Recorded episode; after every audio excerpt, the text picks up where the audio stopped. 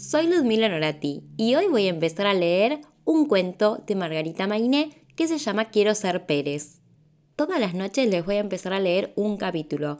Para que ustedes sepan, este libro tiene 13 capítulos, así que durante 13 noches vamos a conocer y ver qué le pasa a Pérez.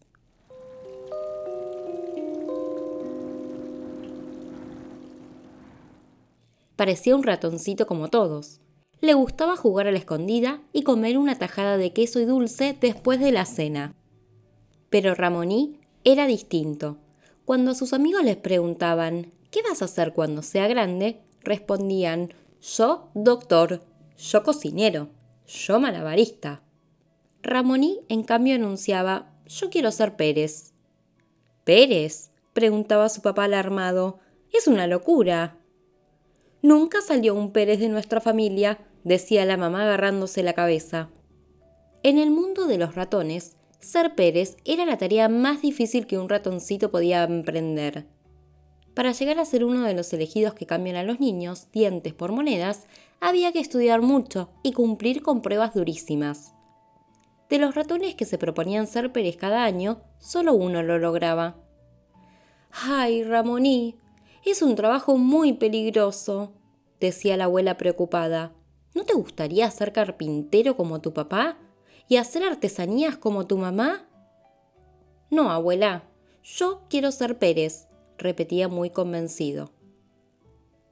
Ramoní fue creciendo y sus padres esperaban que cambiara de opinión. El día de su quinto cumpleaños, después de soplar las velitas, se sentaron los tres para hablar seriamente sobre su futuro. Hijo querido, dijo el padre, ya es tiempo de ir a la escuela. Tenemos que decidir en cuál te anotaremos. ¿No querés ser maestro como el tío Mario? preguntó la mamá. Puede ser muy interesante. ¿Y trabajar en el campo con el abuelo Manuel? dijo el papá agregando ideas. Ramoní escuchó con respeto a sus padres que no paraban de hablar. Médico, porque curar es fantástico. Cocinero, se come muy bien. Cafetero, el olor del café es un perfume maravilloso. Chofer de camión, conocerías muchos lugares. Bombero, son los más valientes.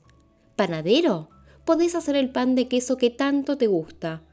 Cuando terminaron su larguísima lista, Ramoní se paró sobre la silla y dijo, Yo solo quiero ser Pérez. Este capítulo llegó a su final, pero mañana nos volvemos a encontrar.